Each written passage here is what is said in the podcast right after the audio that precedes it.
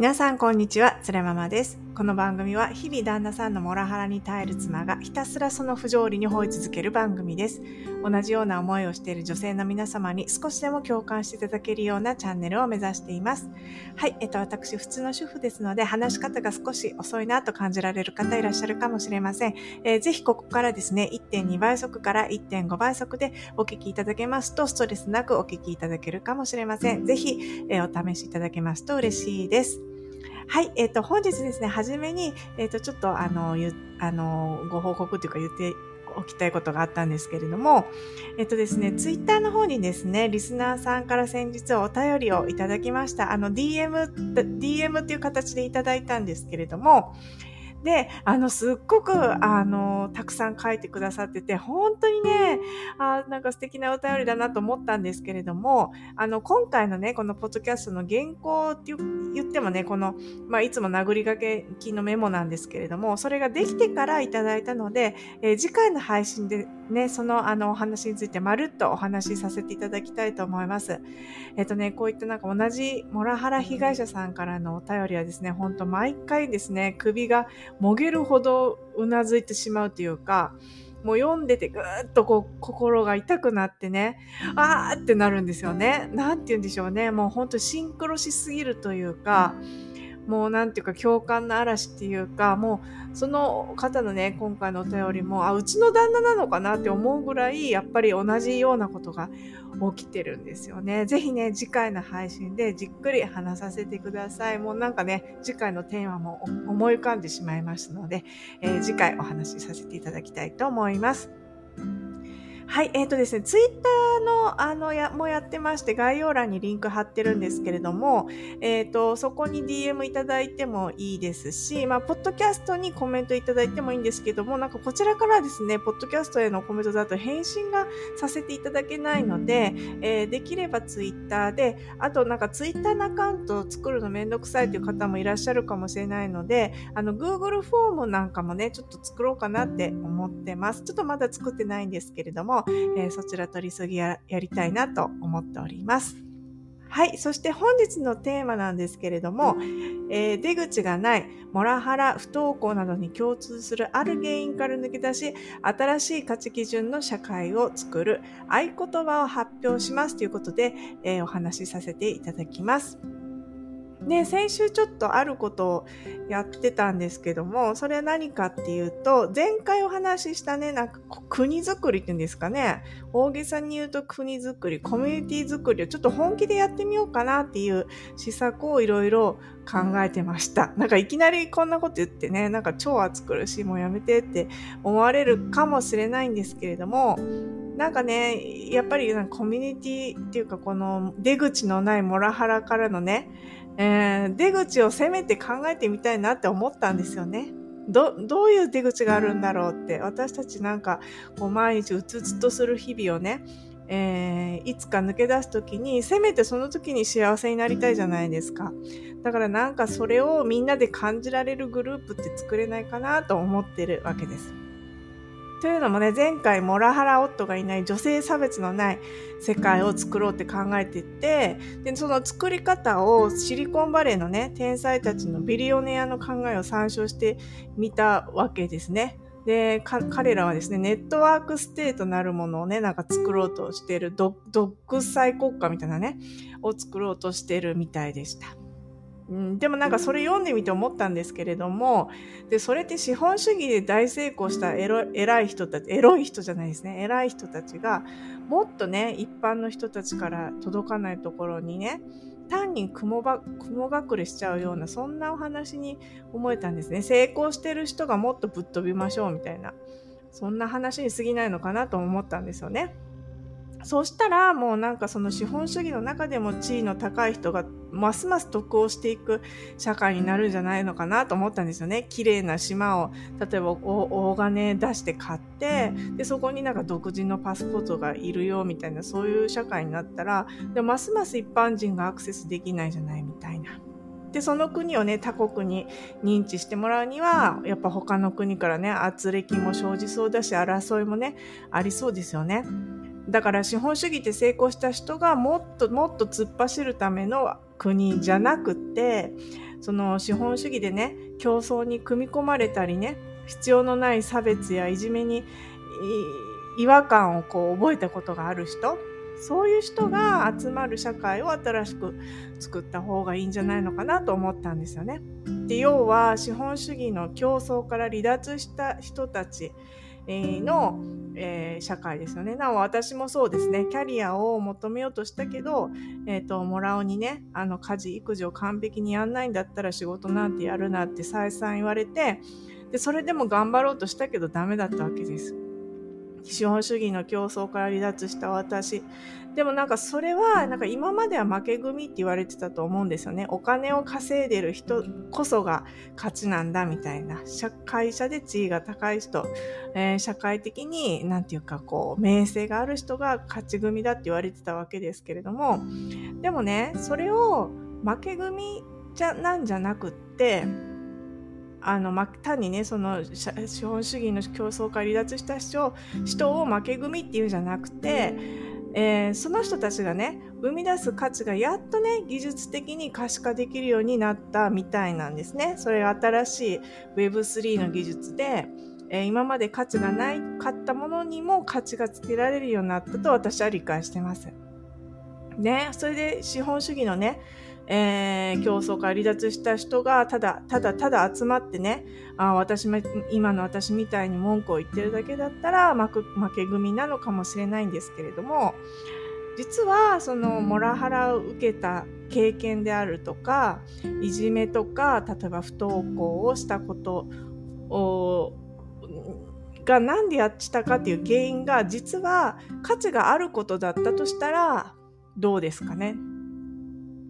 そのなんでモラハラを受けたかっていうこととかあとはいじめや不登校になった理由が実は価値があることだったよってなったら全然世界が違うんじゃないかなと思うわけです。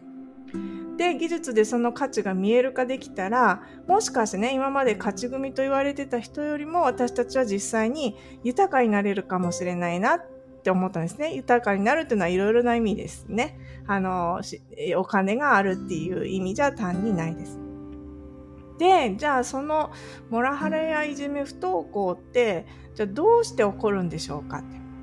考えてみます。じゃあそれに価値があるっていうのはどういうこと？モラハラやいじめ不登校を受けること、モラハラやいじめ不登校に価値があるんじゃないですね。モラハラやいじめ不登校っていう状態になる理由、なぜそういうことが起こるのかあっていうことにああの実は、えー、倫理観なり新しい価値の判断が働いてそこに価値があるということですね。で、そのことについて後半でお話ししたいと思います。ぜひ続きでお聞きいただけますと嬉しいです。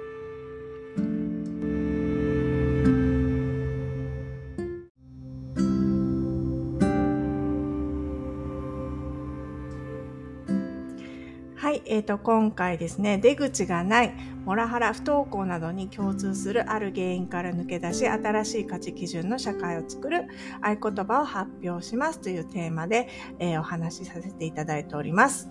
はい、えーとですね、じゃあ、えー、今までは資本主義社会の競争に負けた人たち負け組って言われてましたけれども、とかね、その競争についていけなかった人たちですね。でその時にやっぱり私たちとかモラハラを受けてこう存分にね女性として社会で力を発揮できないとか子供で言うといじめを受けたりとかあとは不登校になったとかね。そういうことがですね実は価値がある人たちモラハラを受けてる人たちいじめに遭ってる人たち不登校している人たちの方が実は価値があるんじゃないっていうふうに、えー、言えるっていうのはどういうことなのでしょうか。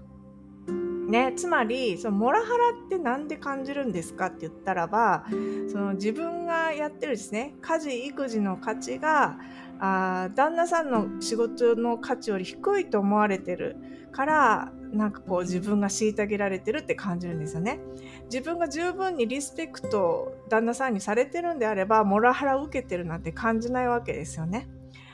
もう自分がやってる家事育児とかその家の仕事ですね。がやっぱり旦那さんがやってる会社でお給料をね実際にたくさんもらってくる仕事よりも低いものっていうふうに見なされているからあ私モラハラを受けてるななんか人格が否に否定されてるように感じるなってことですよね。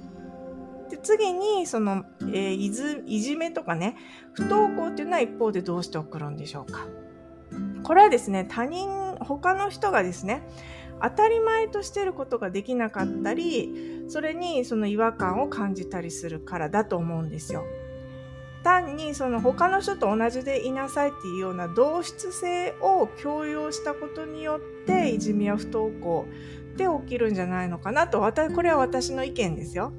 正しいか分かんないですけど私の意見としてはそう思います。っていうのもですね、最近、あの、急にどうして私、こう、いじめや不登校って、えー、言い始めたかっていうとですね、あの、最近、ポッドキャストで、ポッドキャスターの方でお友達ができまして、それがですね、母、妻、女という、あの、ポッドキャストをやられてる方、もしかしてこの番組と一緒に聞いていただいてる方いらっしゃるかもしれないんですけども、えー、そのみずほさんという方がですね、私あの、すごくその方のポッドキャスト聞いて、共感して、それで思い切って DM してみたんですね。あの、ポッドキャストやってる、あの、モラハラについて主に文句を言っているつれママと申しますみたいなね、ことを DM してみたら、すごく丁寧に返してくださって、あの、ちょっと交流するようになったんですけれども、で、その方のポッドキャストどういうものかってご存じない方いらっしゃってるかもしれないのでご説明すると、で、その方もですね、なんとですね、旦那さんのモラハラとか、あとはお子さんの不登校のね、えー、が起こってしまったこと、あとその他ね、いろいろな、あとはそれに関係なくもっと明るい、なんか大人の女性ならではの楽し楽しい話題をね、いろいろなこと配信していらっしゃるんですけれども、あの概要欄にね、リンクを貼らせていただきますので、ぜひね、えー、聞きに行ってみてくださいね。で、そのみずほさんの、まあ、語り口がまあ一切綺麗事がなくって、そしてなんか独自のね、視点とか考えによる配信で、なんか私から感じるにすっごい男前でね、あの、すごく女らしいんですけども、なんていうんですかね、こう、綺麗事がない分男前ででもすごく優しくて素敵な配信なんですね。ぜひおすすめなので、えー、聞きに行ってみてください。で、そのみずほさんがそのいじめとかいじめじゃないんですけれども一番上のお子さんが不登校になった時の学校とのやり取りを配信していらっしゃる回があって、何て言うんですかね、そのモヤモヤ感がすっごくリアルにね、あの、表現されてたんですよ。で、えっ、ー、と、お子さんどうして不登校になったかっていう、まあ一つの理由でお子さんが言ってたことがあったんですけれども、どうして学校でこうしなきゃいけないのってことをよくお子さんがみずほさんに聞いてたみたいなんですね。で、でそのみぞさんが学校に子供はこういうことで疑問に思ってるみたいなんですよっていうことを先生に言ったらば学校の先生たちはいやあの前からですねみんな前からそうしてるしそのみんなもそうしてるからそういうことを疑問に思うことがおかしいんじゃないですかみたいなことを言われたんですって。でで学校側ですね、まあ、そうは言ってもやっぱり娘さんにね学校に通ってもらうことにすごく苦心していたみたいなんですけれどもやはりねそれでも娘さんにとっては学校は行きたい場所ではなかったみたいです。ね、というのもだって娘さんのどうしてこうしなきゃいけないんだろうの問いにやっぱり学校は答えてなかったですよね。だからなんで行かなきゃいけないんだろうとかね、なんでこうしなきゃいけないんだろうって考えながら、あの、学校に通い続けるなんてめちゃくちゃ辛いじゃないですか。特にそのお子さんが小学生の頃だったと思うんですけれども、あの、そんな疑問を抱きながら毎日毎日通うなんてめちゃくちゃしんどいだろうなと思います。でもね、なんか、え、どうしてこうなんだろうって、そんなに幼心にね、気づけた娘さんが私はすごいなと思ったんですよ。普通はその先生が言うように、いやいや、あのみんなね、前からそうしてるからそんなこと疑問に思いませんよっていうのが、まあ普通というか、私もそうだったですから。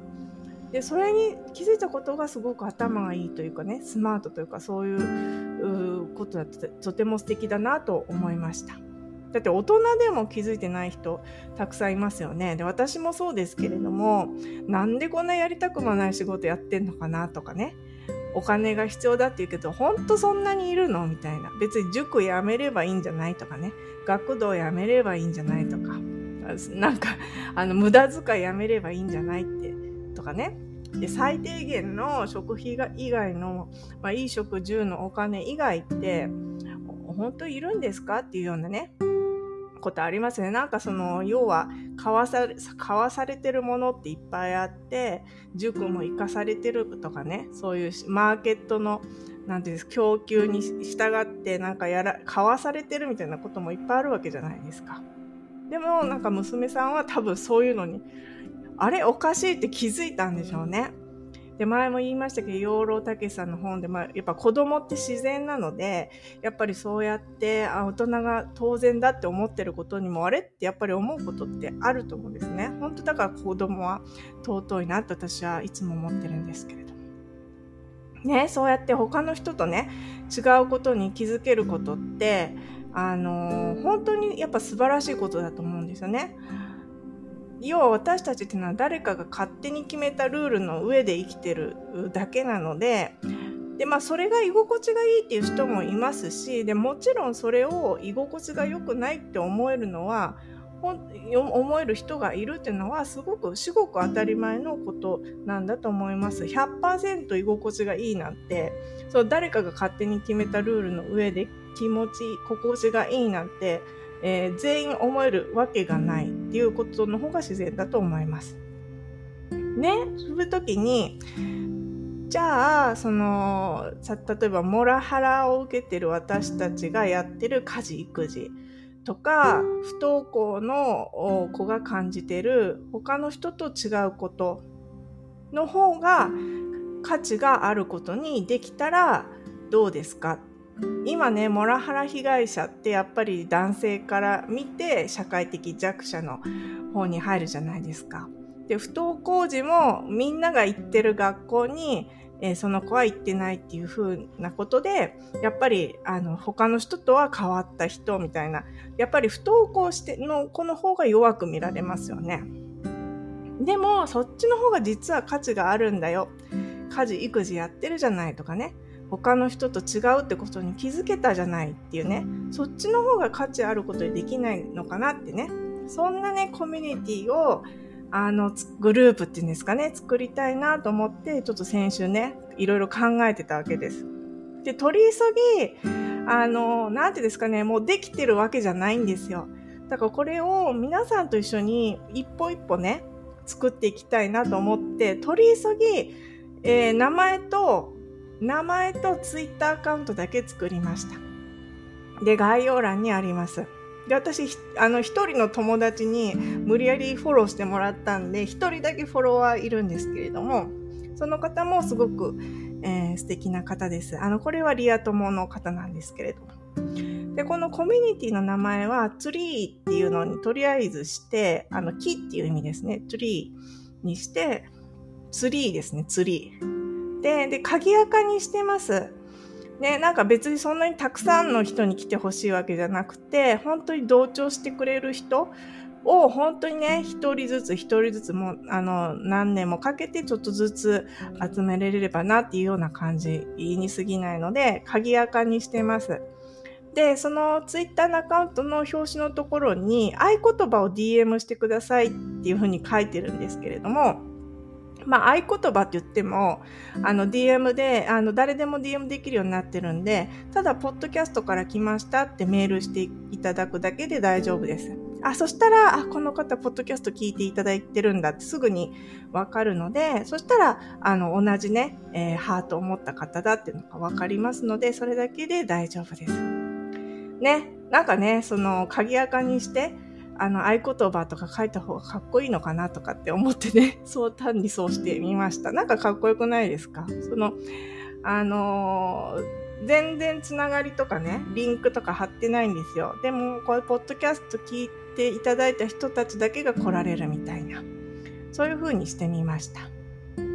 で、じゃあ、そんなコミュニティを作るのに、じゃあ、まず、まず何やろうかなっていうのを考えてたんですけれども、そうやってね、家事、育児とか、他の人と違うことの方が価値があるっていうのにするのにどうしたらいいのかなっていうのを考えてたんですけれども、まずはですね、えー、家事、育児の、えー、見える化からいこうということをやってみます。で、それで何するかっていうと、いわゆる名もなき家事ってあるじゃないですか。で、その名もなき家事の、えー、メダルっていうかステッカーを NFT でたくさん作ってみようかなって思いました。ね、NFT って何ですか ?NFT っていうのをちょっと聞くとちょっとアレルギーを感じる方とかよくわかんないって方いっぱいいらっしゃると思うんですけど私もよくわかってませんでもね、えー、要はその NFT っていうのは所有者が決まってるデジタルデータのことです電子データですねまあ、いわば次世代のかっこいいオリジナルデジタルデータのことです。なんか例えば誰かのアイコンとかねあってでもこれは自分のものだっていう証明書がついてるんですよ。だから他の人にあげたらその他の人のとこにこれは本物ですよっていう証明書がちゃんと移動するってことです。ね。でだからなんかそういうのね名もなき家事のデジタルデータをいっぱい作ってで皆さんにねただで配るとこから始めようかなとか思ったんですね。でもなんかこの無料でねいっぱい配りたいと思ったんですよこの名もなき家事シール。でも無無料で配るのにも配るときにお金がいるみたいなんですよね。でまだそのお金がないので、まだ集められてないのでだから最初はそのステッカーをひたすら作るっていうのをやろうかなと思ってます。ね、こうやってなんか資本主義のビリオネアのやり方にね、文句言って資本主義に対抗せよとかって言ってる割には最初はね、じゃあシール作るみたいなね。じゃあシール作ろうみたいなね、感じなんですけども、でもお金がないからね、配れないけども、とりあえず一歩ね、やってみる。かわいいシールです。でもね、あの、名もなき家事シールのデジタルデータって嬉しくないですか？なんか私だったらちょっともらって嬉しいなと思ったからやるんですけど、例えばね、どんなんかというと、昨日とかも私誰も拾わないおもちゃを拾ってカゴに入れたんですよ。でこれもう誰からも何も称賛されないことだけども私が拾わなかったらあと2週間そこにそのクマさんはあるわけですよね。でもそれを拾ってちゃんとカゴに入れたんですよねそれ名もなき家事とかあとは先週末ね本当にやりたくなかった引き出しの中の整理っていうのをやりましたあの全く誰にも 気づかれないですね引き出しの中を整理したらめちゃくちゃ物が取り出しやすくなったのに、誰にも褒められなかったです。ね。で、そういう名もなき家事のステッカーをね、だから誰も拾わないおもちゃを拾ったシールとか、えー、引き出しの中の整理シールとかね、そういうのいっぱいいっぱいなんか作って、で、それをオンライン上でもらえて貯められると。だから今日は、あ、誰にも気づかれない引き出しの整理したと思ったけど、あ、そういえばあの、引き出しの整理 NFT もらえるやんと思って、もらいに行くとか、そういう風に貯めていくと。